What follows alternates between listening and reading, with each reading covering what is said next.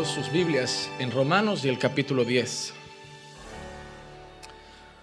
Romanos y el capítulo 10.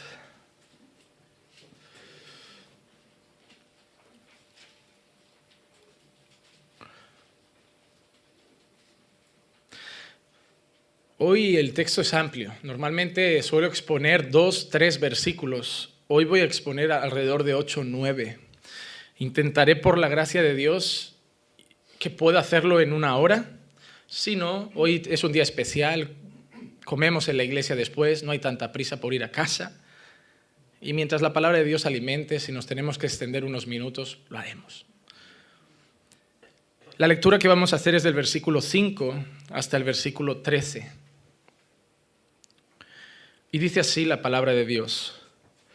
Porque Moisés escribe que el hombre que practica la justicia que es de la ley vivirá por ella. Pero la justicia que es de la fe dice así, no digas en tu corazón quién subirá al cielo, esto es, para hacer bajar a Cristo, o quién descenderá al abismo, esto es, para subir a Cristo de entre los muertos. Mas, ¿qué dice?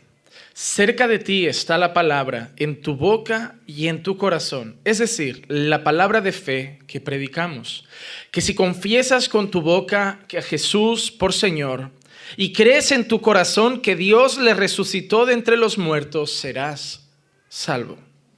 Porque con el corazón se cree para justicia y con la boca se confiesa para salvación. Pues la escritura dice, todo el que cree en él no será avergonzado. Porque no hay distinción entre judío y griego, pues el mismo Señor es Señor de todos, abundando en riquezas para todos los que le invocan, porque todo aquel que invoque el nombre del Señor será salvo.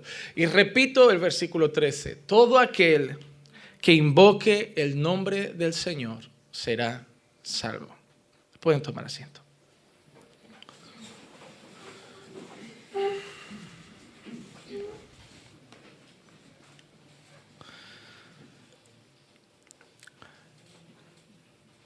Nosotros estamos viendo que el discurso de Pablo en los últimos dos capítulos está muy enfocado al pueblo judío.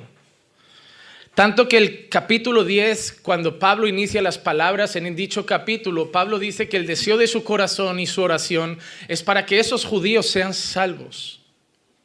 Pero Pablo empieza a dejar claro que si se pierden los judíos no es por otra cosa que por rebeldía. Porque Pablo da a entender que desde el principio ellos tuvieron la perfecta revelación de Dios. Y si no la quisieron obedecer es porque no han querido. Ahora Pablo empieza a trazar el camino de la salvación del ser humano. Pablo va a decir con pocas palabras cómo un ser humano puede ser salvo. Y esa es la pregunta que todos nos queremos hacer en alguna vez en nuestra vida, preguntas que nos hacen las personas muchas veces cuando compartimos del Evangelio, personas que no conocen a Dios y nos preguntan, ¿cómo puedo ser salvo? La primera cosa que tenemos que entender es ser salvo de qué. No es ser salvo de la enfermedad, no es ser salvo de la desgracia, no es ser salvo de la crisis financiera. No es ser salvo de problemas matrimoniales, no es ser salvo de luchas en la vida. La pregunta cómo podemos ser salvos es cómo podemos ser salvos de la ira de Dios que está preparada para todos aquellos que no creen en Él. Hermano, Dios no le va a dar gloria eterna a unos y una vida tranquila pero sin gloria a otros. O va a ser gloria eterna o va a ser castigo eterno. No hay punto medio, no hay purgatorio, no hay limbo, no hay una situación por el medio en que nadie es castigado y tampoco premiado. O es gloria eterna o es castigo eterno. Y esa es la pregunta que nos hacemos muchas veces y es la discusión de muchas veces de la propia iglesia, de diferentes denominaciones, de cómo podemos ser salvos. Este fue uno de los gritos que dio la reforma protestante cuando se peleaba con las normas humanas que la Iglesia Católica Romana había establecido para la salvación. En el credo de la, de la Iglesia Católica Romana, si tú no eres bautizado, si no has hecho la comunión y si no has cumplido las normas y las prácticas que ellos tienen establecidas, no eres salvo. Ellos creen que para la salvación hay que cumplir ciertas normas no establecidas por la, por la Biblia, establecidas por la iglesia. Porque para la iglesia católico romana no es la Biblia la que da forma a la iglesia, es la iglesia la que da forma a la Biblia. Para la iglesia católico romana la última voz no es la de Dios, es la del Papa. Si el Papa determina que la homosexualidad no está mal, para la Iglesia Católica no estará mal, importando nada que la Biblia diga que eso es aberración a los ojos de Dios. Por eso ven que cada papa es atacado, porque cada papa cambia las cosas. Ahí a lo mejor estaba un papa diciendo que el uso del preservativo era pecado, ahora llega el argentino más simpático diciendo que no pasa nada, que abortar no pasa nada, que nada. El de ahora es un perla, ¿eh? El de ahora se está metiendo a todo el mundo en el bolsillo porque todo da igual. El de ahora va con sus bambas tranquilo, debajo de la sotana, nada importa y es el Papa. Y lo que dice el Papa va a misa. Hermano, cuando creamos una religión alrededor de normas de hombres, es peor todavía que ser ateo. Porque peor que todavía no creer es creer en una mentira, hermano. Y la iglesia católica romana no está basada en las escrituras, está basada en la tradición. Hay mucha gente que te dice ya directamente, yo nací católico y me moriré católico. Yo vengo de familia católica, creen que se hereda. Creen que es como ser español, nací en España, tengo que ser español toda la vida. Hermano, cuando nosotros preguntamos cómo podemos ser salvos, la respuesta no la tenemos que buscar en las iglesias. La respuesta la tenemos que buscar en la palabra. Y Pablo en una sola frase dice cómo podemos ser salvos. Yo voy a intentar ser cuidadoso porque cuando lleguemos a esa famosa frase de todo el que invoque el nombre del Señor será salvo, ahí vendrán muchos en las redes sociales atacando. ¿Has visto? Dice que solo creyendo son salvos. Entonces lleva a la gente a pecar, vivir en santidad no importa. Hermano, pero que yo explique esto hoy no significa que no haya explicado otros textos, donde también se dice que quien cree realmente manifestará con obras de santidad que ha creído. Lo que pasa es que en un día no da para explicarlo todo. Por eso yo voy paso a paso en la escritura y hoy voy a explicar el texto. Hoy simplemente voy a exponer un texto que realmente también tiene una parte complicada y que muchas personas se confunden al leerla. Así que yo pido una cosa, paciencia y dos, atención. Atención porque hay cosas hoy, muchos versículos, muchos textos, pero es lo que deseo, que sea la Biblia la que edifique al pueblo y no mi palabrería. Amén. Vamos entonces al primer versículo. Versículo 5. Dice así, porque Moisés escribe que el hombre que practica la justicia que es de la ley vivirá por ella. La primera cosa que hace Pablo es hablar de cosas que Moisés dijo. Porque piensen que para un judío entender palabras de otro hombre que están fuera de la Torá es duro. Ellos no creen en ellas. Por eso Pablo dice, mi público es judío. ¿A quién admiran los judíos? ¿Cuál es la palabra máxima del judío? La Torá la ley, las palabras de Moisés. Pues voy a usar las palabras de Moisés para demostrarles que toda la vida el mensaje fue el mismo. Pablo no quería cambiar el mensaje. Pablo con mucha sabiduría y la inspiración del Espíritu Santo les estaba demostrando a los judíos que el mensaje que Pablo daba era el mensaje que Moisés ya dio. Que el mismo mensaje ha sido anunciado toda la vida. La salvación nunca fue por la ley, siempre fue por gracia. Y Pablo intenta convencer a los judíos de eso. Un dato, ¿sabían que Pablo para muchos judíos es un hereje? Alguien que ataca la ley, alguien que es contra la ley, alguien que se convirtió como a una secta y ahora intenta torcer a las personas. Porque no aceptaban la verdad que Pablo exponía. La primera cosa que Pablo dice es que Moisés dijo, que el que practica la justicia, que es de la ley, vivirá por ella. Y eso es una evidencia. Había una manera de ser salvos al principio. Cumplir la ley. Si yo cumplo todos los mandamientos de la ley, seré justo ante Dios y salvo. ¿Por qué? Porque la ley se nos fue dada para qué? Para obedecerla. Y Moisés dice lo siguiente en Levítico 18:5, por tanto guardaréis mis estatutos y mis leyes por los cuales el hombre vivirá si los cumple. Yo soy el Señor. Moisés establece en Levítico una norma, guardaréis mis estatutos y mis leyes y quien los cumpla vivirá. Pero son todos. Ahí vamos a llegar a un problema, porque son todos. Para llegar justo ante Dios tenías que haber cumplido todos los mandamientos, toda tu vida, cada instante, cada minuto, cada segundo. Ni un fallo era tolerado. Y eso es algo que Pablo repite en su carta a los romanos, el capítulo 2 y el versículo 13. Porque no son los oidores de la ley los justos ante Dios, sino los que cumplen la ley, estos serán justificados.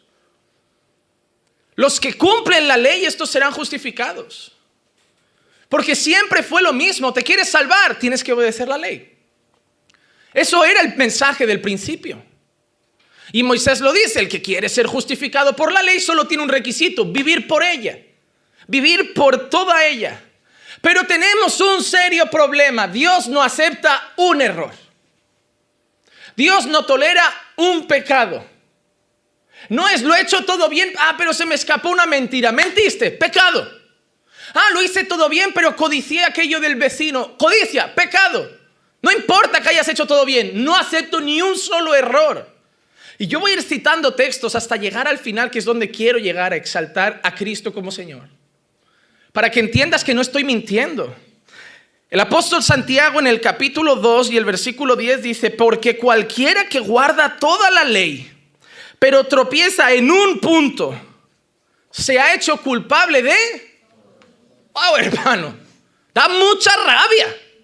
Lo hago todo, me equivoco una vez y soy culpable de todo. Sí, ¿sabes el refrán? Maté un perro y me llamaron mataperros.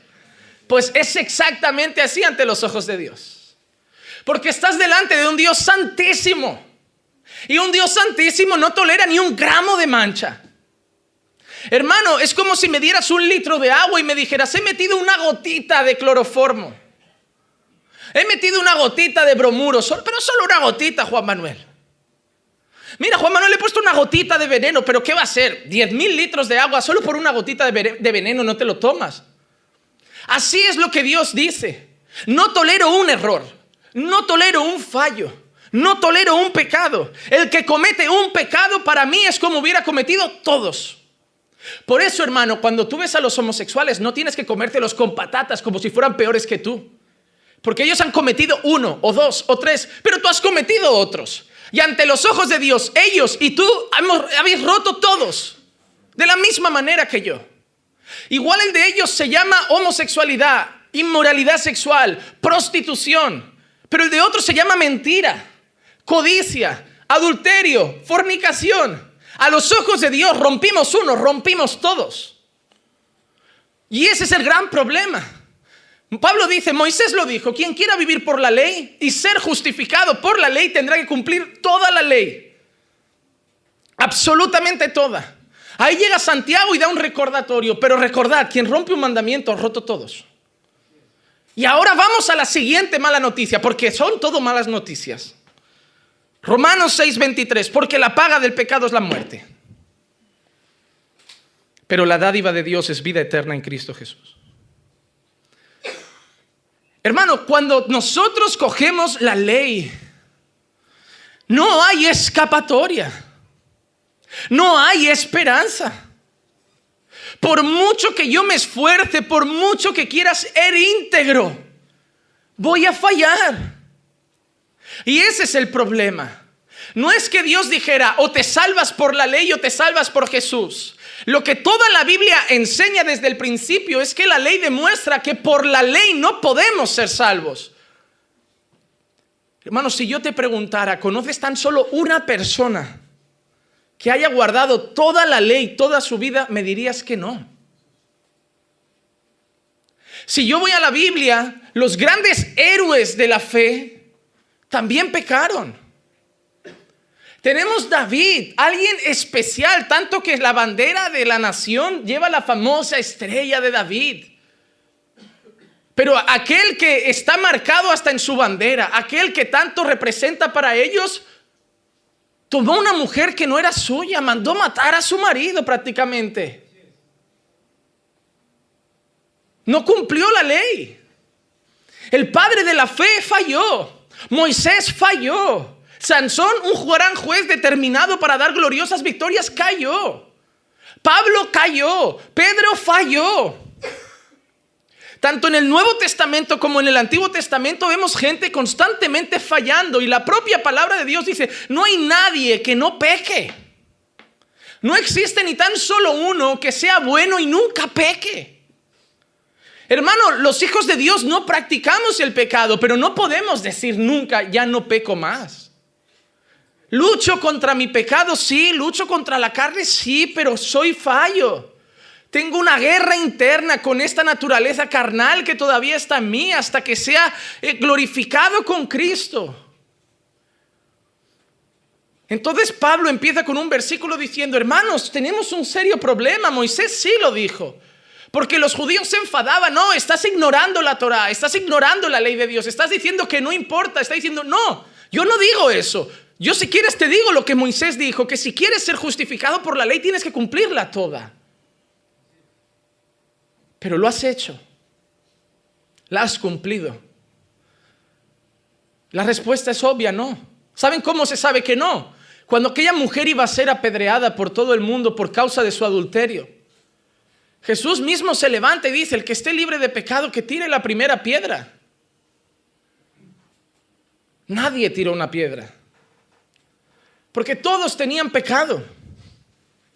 Quizá no adulterio, pero tenían otro pecado.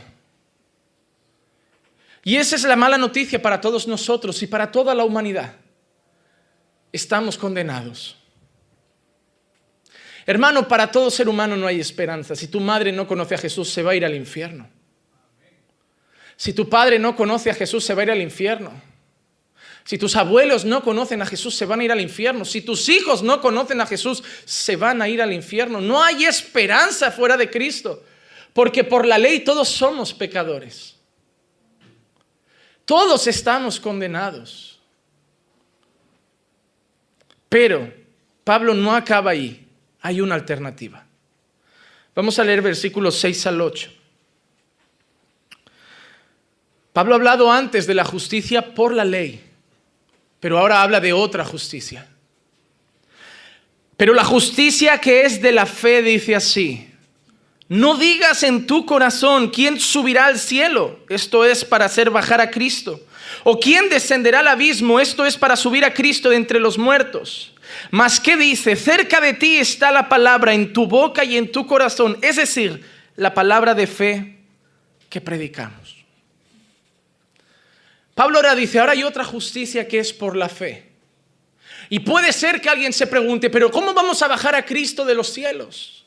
¿O cómo vamos a subir a Cristo de entre los muertos para que esté con nosotros? Y Pablo dice, no, no hay que bajarlo del cielo ni hay que, ni hay que traerlo de los muertos, está cerca de ti está en tu boca y está en tu corazón. Ahí no lo parece, pero Pablo vuelve a citar a Moisés.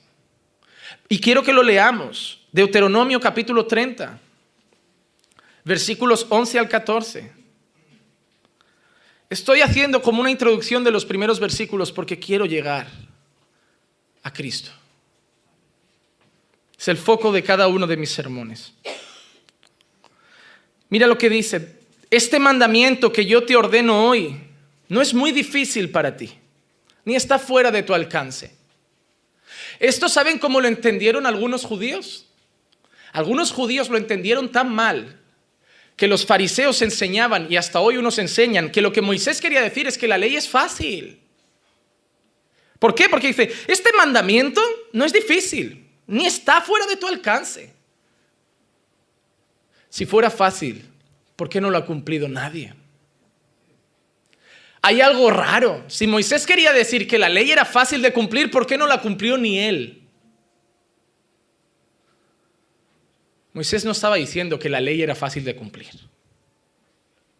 Vamos a entender lo que Moisés quiere decir. Dice, este mandamiento que yo te ordeno hoy no es difícil para ti ni está lejos de tu alcance. Mira lo que dice de ese mandamiento. No está en el cielo. Para que digas, ¿quién subirá por nosotros al cielo para traérnoslo y hacérnoslo oír a fin de que lo guardemos? La primera cosa que Moisés dice, no es, no es difícil, no está fuera de tu alcance, para que tú digas, ¿quién nos lo hará bajar del cielo? Lo que Moisés estaba diciendo no es que era fácil de cumplir, es que era fácil de conocer, que no estaba lejos, que no estaba en el cielo para que nadie supiera la ley para poder intentar obedecerla. Moisés no está hablando de la facilidad del cumplimiento, sino la facilidad del conocimiento de la ley. Y sigue diciendo, ni está más allá del mar para que digas, ¿quién cruzará el mar por nosotros para traérnoslo y para hacérnoslo oír a fin de, lo de que lo guardemos? Dice, pues la palabra está muy cerca de ti, en tu boca y en tu corazón para que la guardes.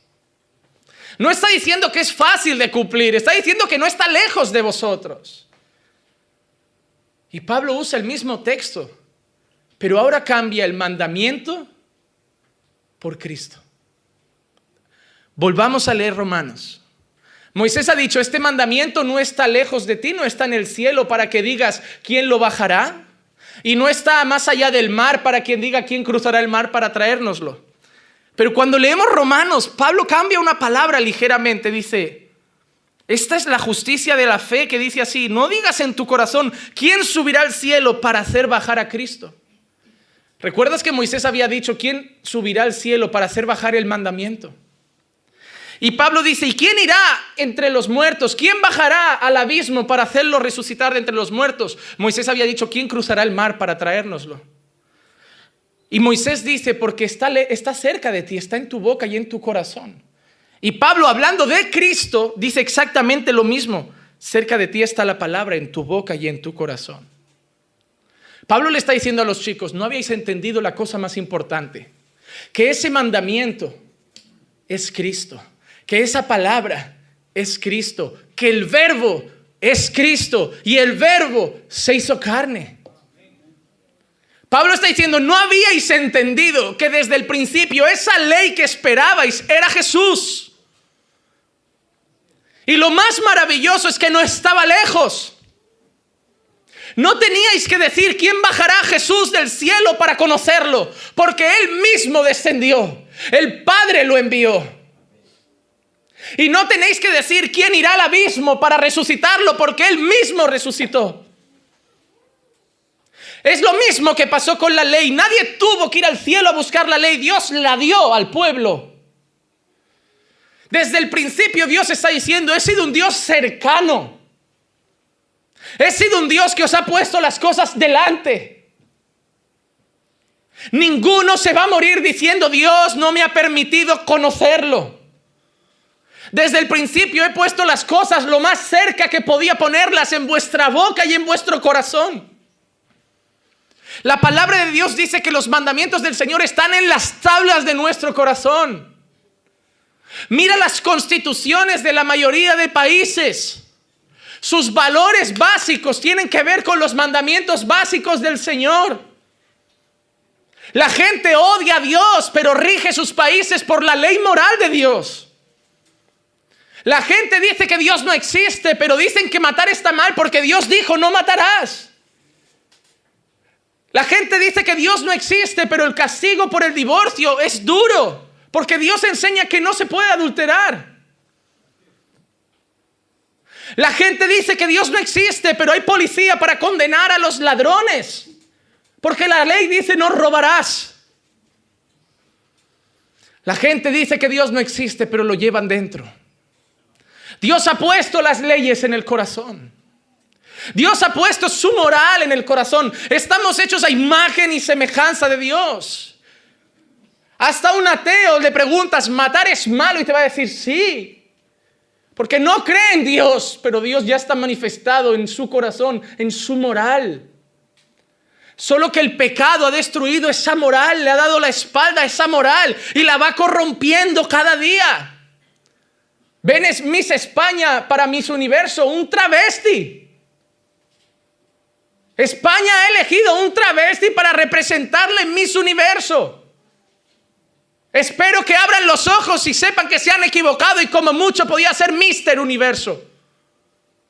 Porque por mucho que la cara se la haya operado, los pechos se los haya puesto, lo que determina si es hombre y mujer es lo que tiene entre las piernas. Y aunque lo corte, su genética, su biología, seguirá gritando, eres un hombre. Pero el mundo tuerce la moral de Dios. Ese es el juego del diablo. Ese es el deseo de Satanás coger los valores primarios de Dios, la moral de Dios y volverlos contra el mundo, darle la vuelta. Hoy gente celebra el cumpleaños de sus perros, viste a sus perros, besan en la boca a sus perros, perros que lamen culos, perros que comen vómito, perros que olfatean heces. Y la dueña va y le da besitos en la boca. Le ponen nombres de personas. Los visten como personas. Los ponen a comer a la mesa como personas. Les celebran el cumpleaños como personas. Porque Satanás le ha hecho creer que valen más que las personas. Hay más gente manifestándose por el oso polar que se, que se extingue que por el hambre que pasan en África. Si la gente invirtiera todo lo que invierte en salvar al lomo plateado, al águila, yo que sé, al cóndor de, yo que sé, si invirtieran todo eso en la necesidad del ser humano, en el hambre del ser humano, en abrir fuentes donde no hay agua potable, haríamos mucho más. Yo no digo que maltratemos a los animales. Como español, yo siempre me levantaré en contra de las corridas de toros, el toro de la vega, la tortura a los animales, cada vez que veo a un hombre pegando y maltratando a un perro, me iro. Pero para mí son animales. Les doy cariño. Les tiro su juguete. Les compro hasta sus chucherías en el Mercadona. Los acaricio, los paseo, los peino, les llevo un, un cuidado físico adecuado. Pero duermen fuera de casa. Son perros. A la hora de comer tienen su caseta. Tienen su ración. Si sobra, ya les llevaré algo. No son gente. Estamos invirtiendo los valores. Estamos retorciendo la moral de Dios. Ya no es ama a Dios sobre todas las cosas y a tu prójimo como a ti mismo. Ahora es ama a Dios sobre todas las cosas y a tu perro como a ti mismo. Del amor a los animales, a la idolatría por los animales, hay un ligero paso. Hay un ligero paso. Y todo está, ¿por qué? Porque la moral de Dios, los valores de Dios están siendo contaminados por el pecado. Pero nadie va a tener excusa, ¿sabes por qué? Porque no, no estaba lejos en el cielo ni en el abismo, estaba cerca. La ley de Dios estaba cerca y Cristo estaba cerca en nuestra boca y en nuestro corazón. No habrá excusa. No hay que correr un maratón para conocer a Jesús. No hay que escalar el Everest para conocer a Jesús. No hay que subir al cielo para ir a buscar a Jesús, ni descender al Seol para ir a buscar a Jesús. Ya ha estado aquí. Ha estado entre nosotros. Se encarnó en un hombre. Nació en el vientre de María. Fue concebido de una virgen Creció como cualquier niño, honrando y respetando a sus padres. Caminó en extrema y perfecta obediencia a la ley de Dios. A la edad de 30 años fue bautizado por Juan Bautista en el Jordán para que la escritura se cumpliese. Y Dios testificó mediante su voz audible y el respaldo del Espíritu Santo que posó en él en forma de paloma diciendo, ese es mi Hijo amado en quien tengo complacencia. No está aquí arriba para que digáis que no hay esperanza. Lo está aquí abajo. Lo he mandado con vosotros. Caminó perfectamente. Fue llevado por el Espíritu al desierto para ser tentado por el diablo. Y con sabiduría divina y palabra de Dios reprendió a Satanás en cada uno de sus engaños. La serpiente que usó la mentira para engañar a Adán y Eva. no pudo engañar a Cristo, aun usando la propia palabra de Dios para tentarlo. Jesús venció la tentación. Manifestó la gloria de Dios en milagros, señales y prodigios. Manifestó el poder que había en él, no solo con multiplicación de panes y peces, sanidad de enfermos. Demostró que controlaba el universo, la naturaleza, la creación, parando una tormenta y trayendo bonanza. Manifestó que ni siquiera la muerte tenía poder sobre él, haciendo resucitar a Lázaro de entre los muertos. Vivió perfecto, fue ultrajado, despreciado por todos los hombres, porque simplemente era la luz, pero los hombres prefirieron las tinieblas y hasta hoy las prefieren. Hasta hoy las prefieren. Fue condenado a muerte. Su alma estaba abatida y fue a rogar al Padre si había una escapatoria para pasar el cáliz de él pero se sometió a la voluntad del Padre diciendo, pero hágase tu voluntad y no la mía. Cuando lo cogieron sus perseguidores, pudo protestar y no abrió su boca. Como cordero enmudecido fue al matadero. Recibió latigazos, le colocaron una capa de burla sobre su espalda y los latigazos que había recibido se la volvieron a arrancar al día siguiente abriendo de nuevo sus heridas. Una corona de espinas fue clavada en su sien, gotas de sangre corrían por su frente. Fue llevado cargando una cruz que físicamente no podía, tanto que necesitó ayuda y nunca reclamó por amor a nosotros subió al Calvario sin quejarse. Tenía sed y le dieron vinagre. Clavos en sus manos y en sus pies por una cruz que era nuestra. Y hasta los soldados supieron ver que habían matado al Hijo de Dios. Pero el tercer día demostró la mayor gloria que pudo haber demostrado después de haber sido sepultado que no solo tenía poder para hacer resucitar a los muertos, sino que tenía poder para él mismo resucitar de entre los muertos, porque la vida estaba en su mano, pero también el poder sobre la muerte. Él vino a esta tierra siendo 100% hombre, pero manifestando que era 100% Dios. No estuvo en el cielo para que alguien dijera, no pudimos conocer a Jesús él caminó entre nosotros. El verbo se hizo carne. Moisés dijo desde el principio, el camino a la salvación no está en los cielos para que digáis quién lo bajará. Y no está al otro lado del mar para que digáis quién lo traerá. Pablo dice, Cristo, el camino a la salvación no está en el cielo para que digáis quién lo traerá. Ni en el abismo, ni en el Seol para que digáis quién lo traerá y lo resucitará de entre los muertos. Está cerca. Está en vuestra boca. Está en vuestro corazón. Son solo unas palabras. Jesús es el Señor. Es tan difícil. El camino a la salvación es tan difícil. Pues ahora sabes lo malvado que es tu corazón, porque el camino de la salvación es fácil y aún así no conseguimos rendirnos a Él. No lo conseguimos. Somos malvados somos depravados. La salvación es un regalo de Dios. Y aún así somos tan malvados que no la queremos. Dios no va a mandar a nadie al infierno. Dios no predestina gente para el infierno. Todo ser humano irá al infierno porque le da la gana porque la salvación es una oferta para todos, pues el deseo de Dios es que todos sean salvos.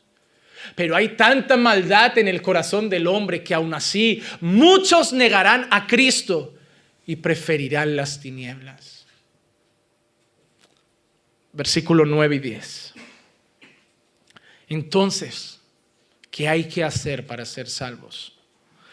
Que si confiesas con tu boca a Jesús por Señor y crees en tu corazón que Dios le resucitó de entre los muertos, serás salvo. Porque con el corazón se cree para justicia y con la boca se confiesa para salvación. Yo tengo que dar un dato en esta parte del sermón y es el siguiente. Usar este texto para hacer a la gente pasar adelante y repetir una oración no es lo que Pablo está enseñando.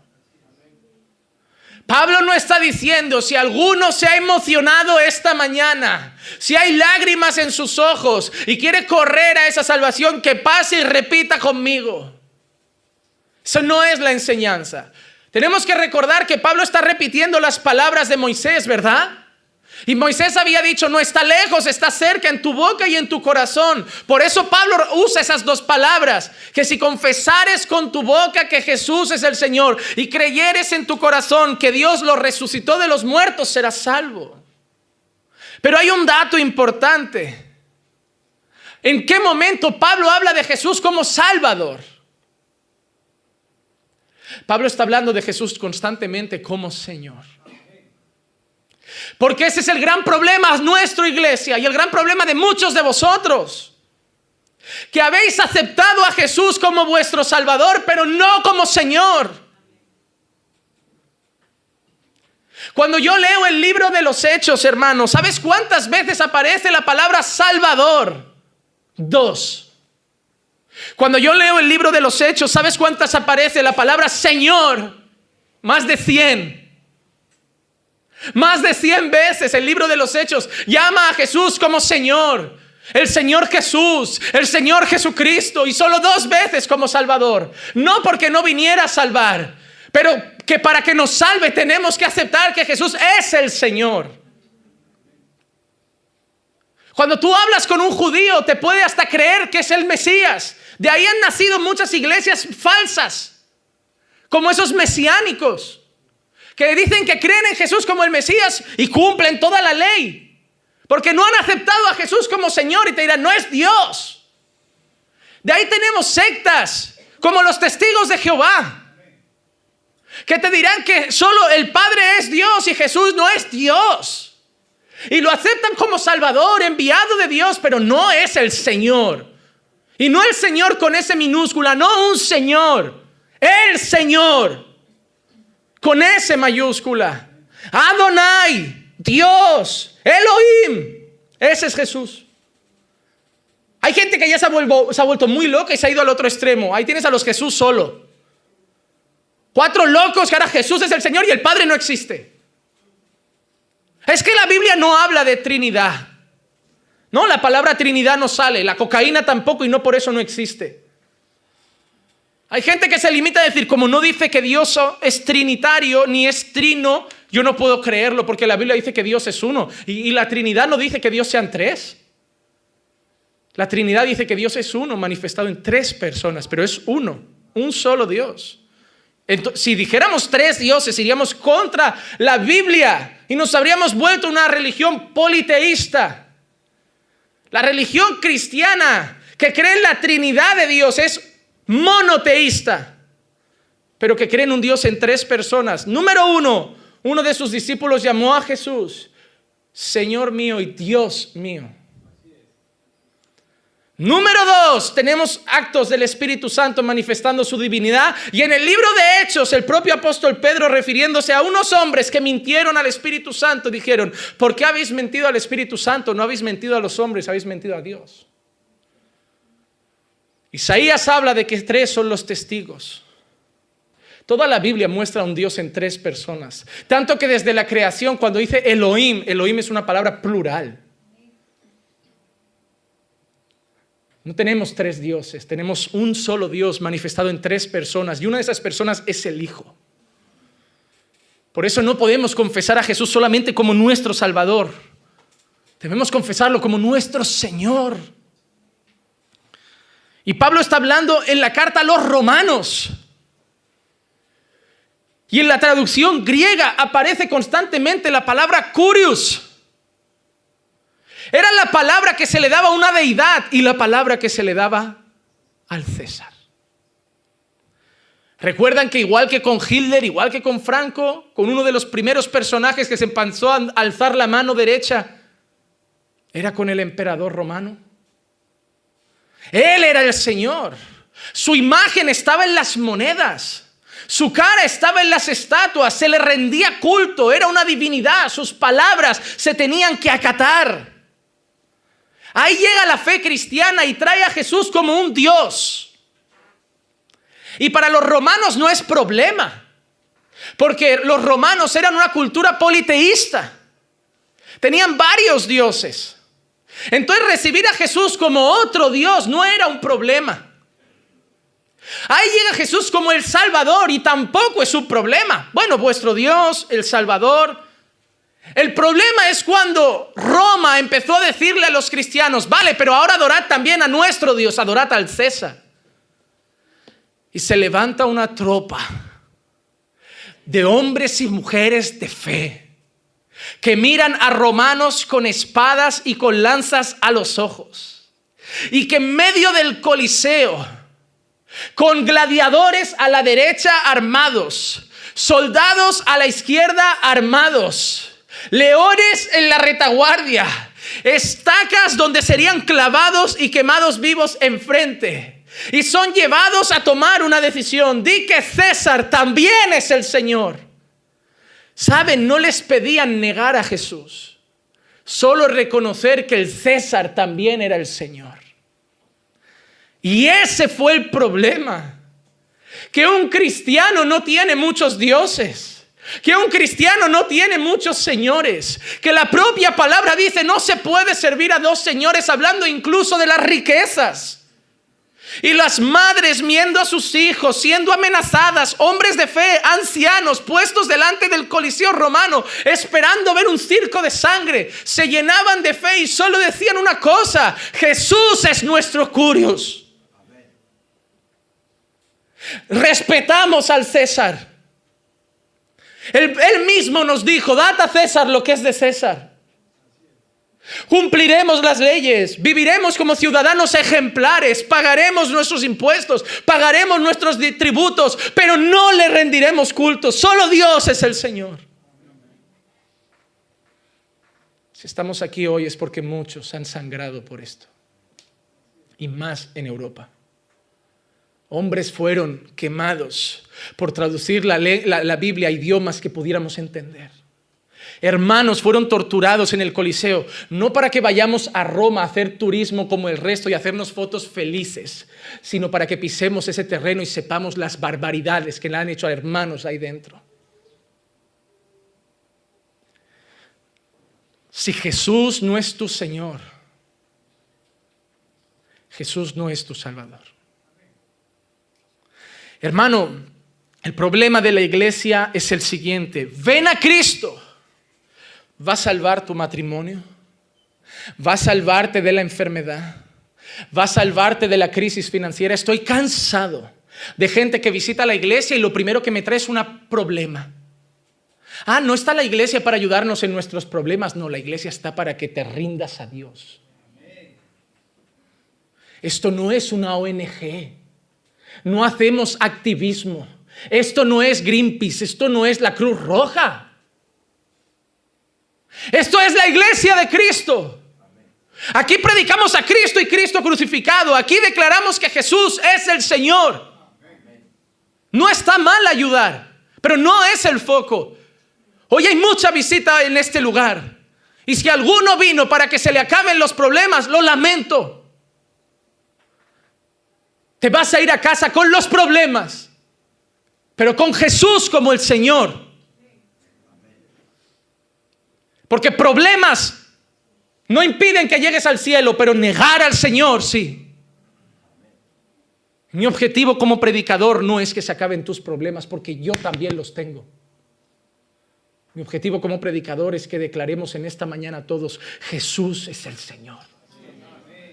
Ya y Mahoma Jesús es el Señor. Y la Jesús es el Señor. Y Buda Jesús es el Señor. Y Gandhi Jesús es el Señor.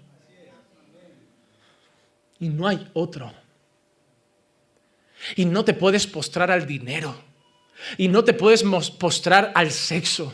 Y no te puedes postrar al mundo, y no te puedes postrar al diablo, y no te puedes postrar a César, y no te puedes postrar a tu marido, y no te puedes postrar ante tus hijos, y no te puedes postrar ante la sociedad. Solo Jesús es el Señor. Solo Él. Solo Él. Ese es el mensaje de Pablo. Pablo no dice primeramente cree, que resucitó de entre los muertos. Lo primero que dice es, si confiesas con tu boca que Jesús es el Señor y lo crees y crees en tu corazón que Dios lo resucitó de los muertos, serás salvo. Ahora déjame decirte una cosa. ¿Cuántos de aquí creen que Jesús resucitó? ¿Y cuántos confiesan que Jesús es el Señor? Entonces es tan fácil, pastor, es solo decirlo si tú lo dices, yo tengo que ver que es verdad lo que dices, porque voy a ver el señorío de Cristo en tu vida. Y te voy a dar ejemplos básicos. Pastor, me cuesta perdonar a mi padre que me violó cuando era una niña. Ya, pero te cuesta porque todavía tienes control de tu vida. ¿Quién es tu Señor? No, pastor, Jesús es el Señor. ¿Y qué te dice Jesús, hija? Que perdone hasta 70 veces 7. ¿Qué tienes que hacer, hija? Yo perdono a mi padre. Pastor, no soporto lo que estos me han hecho. Ya no lo soportas porque tú sigues siendo tu Señor. Pero ¿quién es tu Señor, hijo? Jesús es mi Señor. ¿Y qué dice Jesús? Ama a tus enemigos, bendice a los que te maldicen, ora por los que te persiguen. ¿Qué vas a hacer, hijo? Voy a amarlos. Pastor, no aguanto a mis padres, en cuanto tenga 18 años me voy de mi país, de casa, les dejo de hablar, no los soporto, son malos padres. Eso es porque todavía tu corazón es tu Señor. ¿Quién es tu Señor? No, pastor, Jesús es mi Señor. ¿Y qué dice Jesús? Honra a tu padre y a tu madre para que te vaya bien, tengas largos días en esta tierra. Primer mandamiento con promesa. Entonces, ¿qué vas a hacer? Aunque sean malos padres, aunque no me guste cómo me tratan, aunque se equivoquen enormemente, voy a honrar a mi padre y a mi madre.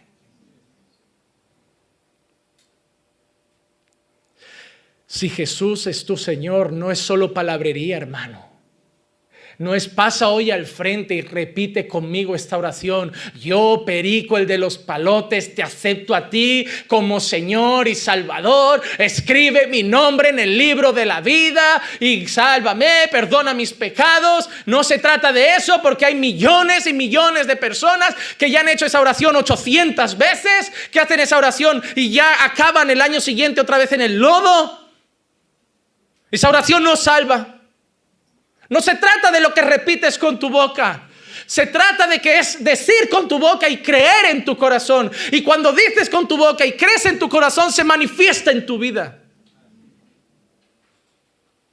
Yo no tengo que ser un buen marido porque amo a mi mujer. Yo tengo que ser un buen marido porque amo a mi Señor. Yo no voy a ser un buen padre porque amo a mis hijos, voy a ser un buen padre porque amo a mi Señor. Yo no voy a predicar fielmente la palabra porque quiero hacerlo bien, es porque amo a mi Señor.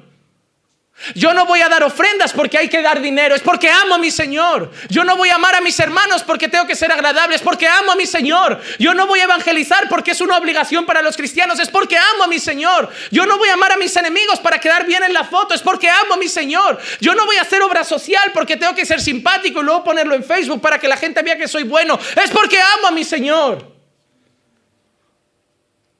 Si eres cristiano, tu única motivación en la vida es lo que dice tu Señor. Problema de mucha gente en nuestra congregación y en casi todas las iglesias que nos importa un pimiento lo que piensa nuestro Señor. Todo vale, decimos, todo vale si es para Dios. Pastor, queremos hacer un especial en la iglesia. Ah, qué especial. No hemos preparado un, baile de hip hop. Hip hop en la iglesia. Sí, pastor, pero es para Dios.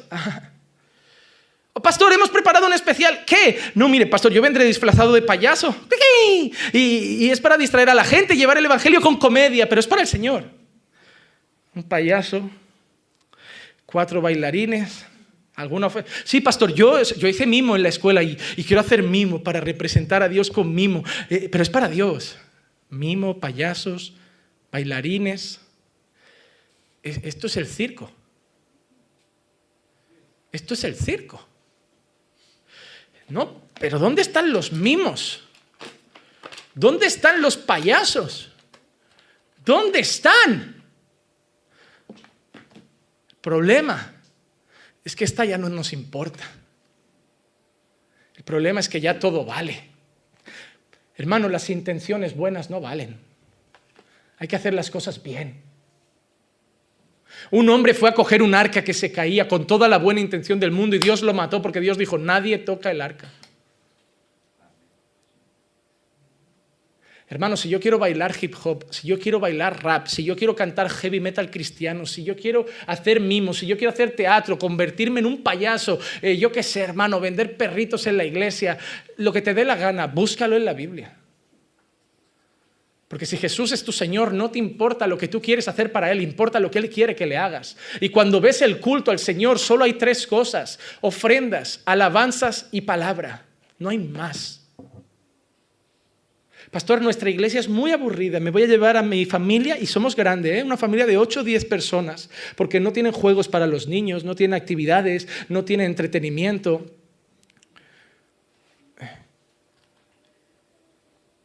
Sal de aquí. Voy a contar hasta tres y cuando abra los ojos no vas a estar delante. Porque Dios dice airaos, pero no pequéis. Pero como no te vayas en tres segundos, voy a airarme y voy a pecar.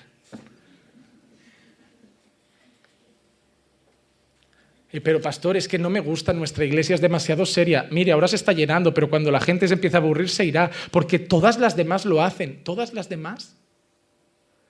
¿Crees que me vas a convencer con el argumento de todos los demás lo hacen? Cuando me he criado con un padre que cada vez que yo decía todos los demás han suspendido, solo me decía una cosa, a mí no me importa lo que hagan los demás. ¿Me vas a convencer que en un mundo lleno de pecado y depravación el argumento que me vas a dar es que todos lo hacen? También todos se fueron cuando Jesús empezó a predicar y dejó los milagros de lado y solo doce se quedaron. Y Jesús se giró y con la cara más agradable, porque hay que imitar a Jesús, les dijo, ¿y no os largáis también? Y la respuesta fue muy clara. Es que no estamos por los milagros, es que no estamos porque cures gente, es que no estamos porque los muertos resucitan. ¿A dónde iremos si solo tú tienes palabras de vida eterna? Esto es la iglesia, ahora sales, te vas al parque y haces el payaso, haces mimo, haces teatro, echas un partido de fútbol, te juegas al básquet, saltas a la comba, te compras patatas fritas, un perrito, una hamburguesa, te vas al McDonald's, cantáis heavy, lo que os dé la gana, pero en la casa del Señor, cuida tu pie cuando entres en la casa del Señor. Yo no digo que el disfrazarte de payaso esté mal. Yo no digo que hacer mimo para el Señor esté mal. Y ni siquiera digo que una danza fuera esté mal. Yo no estoy en contra de la gente que sale a la calle y danza. Yo no estoy en contra del arte. Solo digo que para todo hay un lugar. Y que en la casa de Dios es lugar de culto. Casa de oración será llamada. No casa de luces azules, humo y espectáculo.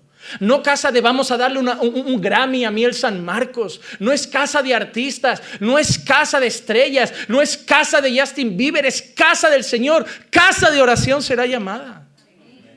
Por eso digo, no se levanten en la palabra, no se levanten en la alabanza, lleguen puntuales al culto, no se levanten durante la, la celebración de la cena del Señor, no estén pendientes de los niños, enchúfenlos en la iglesia, allí como si se cae el techo ahora, pero Hermano, olviden el móvil, ni vibración, en silencio. Dejen la comida, dejen de pensar en lo que viene luego, dejen pensar si llueve o no llueve, ya han traído paraguas o no. Es la casa del Señor, es momento de culto, es momento de reverencia, es momento de escuchar su voz. Ustedes, yo no veo a los curas teniendo que hablar, por favor, respeto durante la misa. No veo a un imán musulmán en la mezquita. Respeto. Yo no veo eso, hermano. No veo eso. Ahí llegas a la iglesia evangélica y ¡ala el circo! Remolineando. ¿Qué remolineando, hermano? Respeto. Reverencia.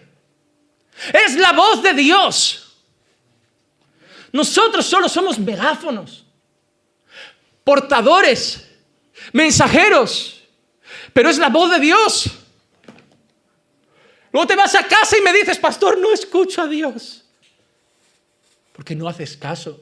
Porque no está en el cielo para que digas que hay que bajarlo, ni está en el infierno para que digas que hay que traerlo, ni está muerto para que digas que hay que resucitarlo. Está cerca, pero no lo escuchas porque no le haces caso. Y ese es el problema de la humanidad toda la vida, que siempre ha estado cerca, pero nunca lo hicieron caso. Caminaba cada día con Adán y Adán le dio la espalda. Estuvo siempre cerca y la gente le dio la espalda. Porque solo hay una cosa que separa al hombre de Dios.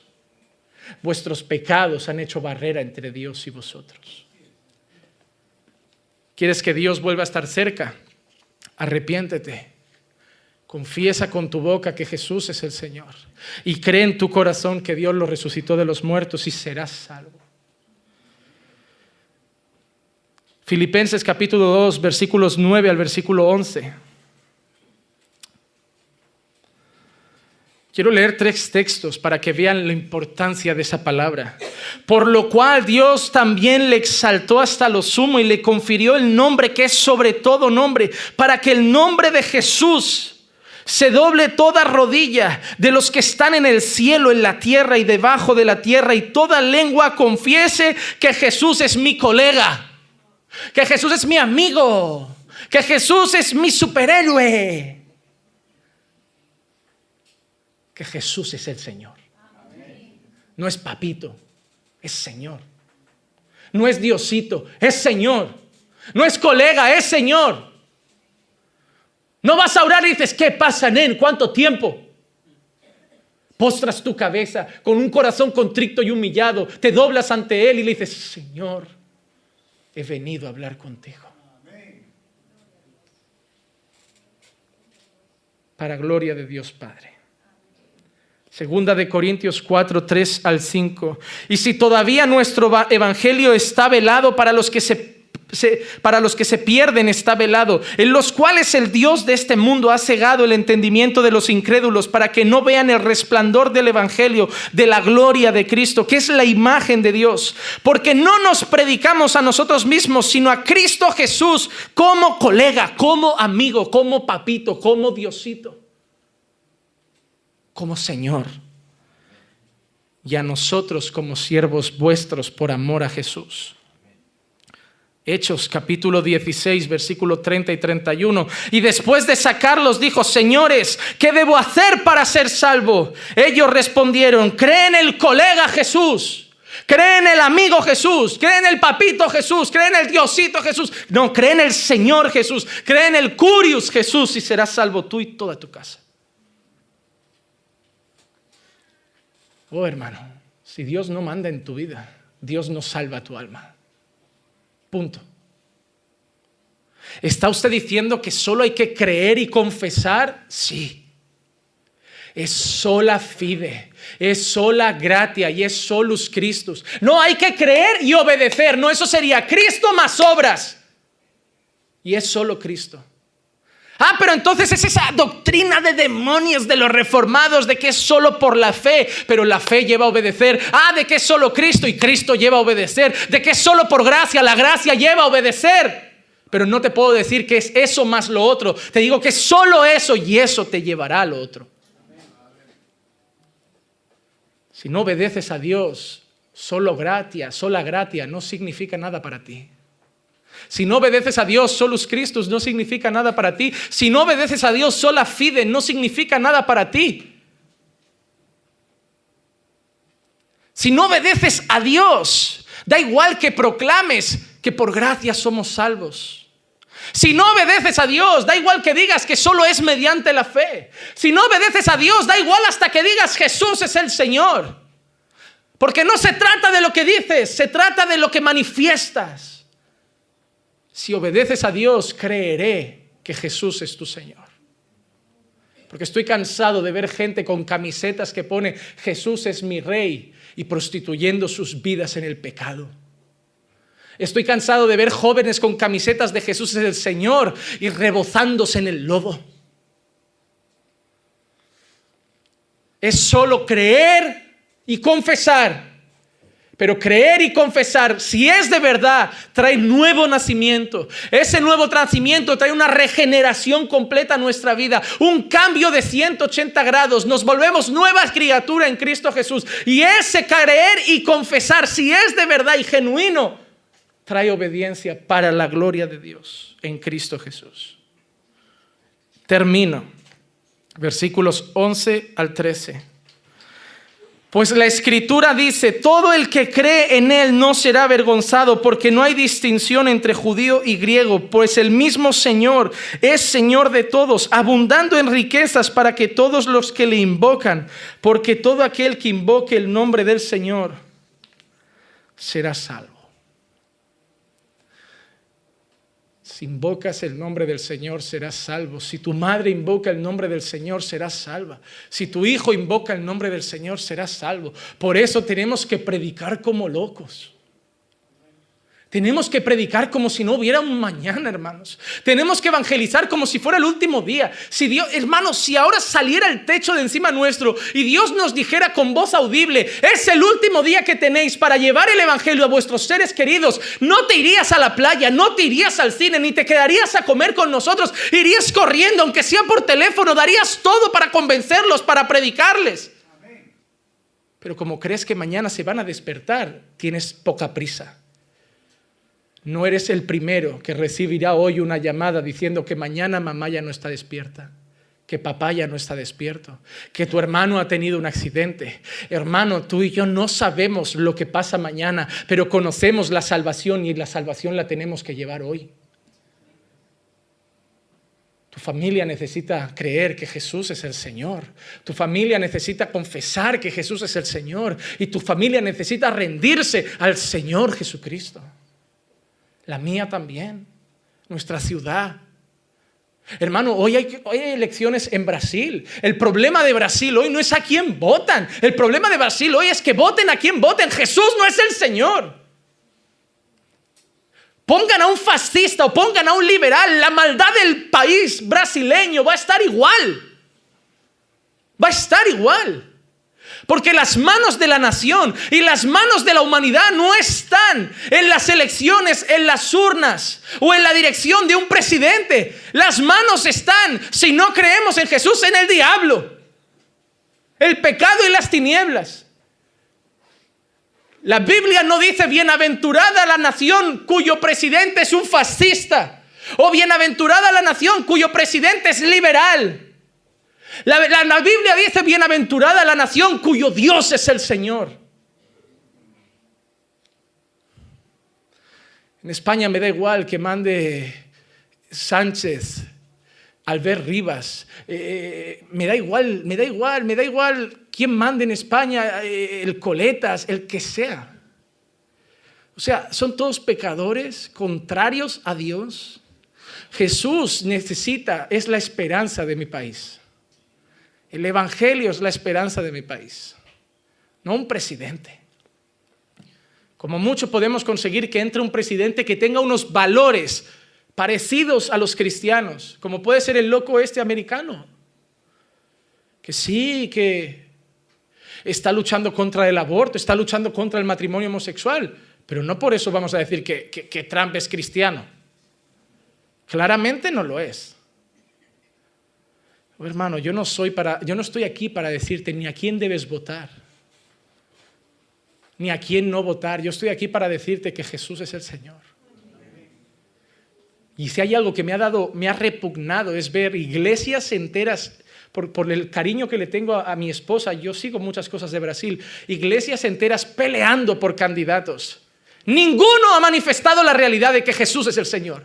A mí me ha dado asco ver a las iglesias brasileñas peleando por sus candidatos y olvidando en las redes sociales que quien tenía que reinar ni era Bolsonaro ni otro, era Jesús. Yo he sentido decepción por la nación de mi esposa estos días. De la misma manera que siento decepción cuando veo españoles y hasta de iglesias peleando en Barcelona por la independencia o la no independencia. No estamos los cristianos para decir si estamos a favor o en contra de la independencia. No estamos los cristianos para pelear y hacer campaña pública en las redes. Estamos los cristianos en esta tierra para decir que Jesús es el Señor y es la única esperanza de este mundo. perdemos el foco porque nuestro corazón todavía no está rendido a Él. Termino con una cita y concluyo el mensaje. Esta cita es de un predicador que admiro mucho, que es Charles Spurgeon. Dice así, si el que profesa ser convertido declara distinta y deliberadamente que él sabe cuál es la voluntad del Señor, pero no tiene intenciones de hacerla, no debes consentirle sus presunciones, sino que es tu deber asegurarle que él no es salvo. ¿Entienden lo que está diciendo? Si hay alguien que dice que Jesús es el Señor y que ha creído en su corazón, es decir, que se ha convertido y conoce la voluntad de Dios, pero no la hace, no debes consentirle que diga eso y debes dejarle claro que no es salvo. No creas que el Evangelio se magnifique o que Dios se glorifique cuando vas a los mundanos y les dices que pueden ser salvos en este momento si simplemente aceptan a Cristo como su Salvador.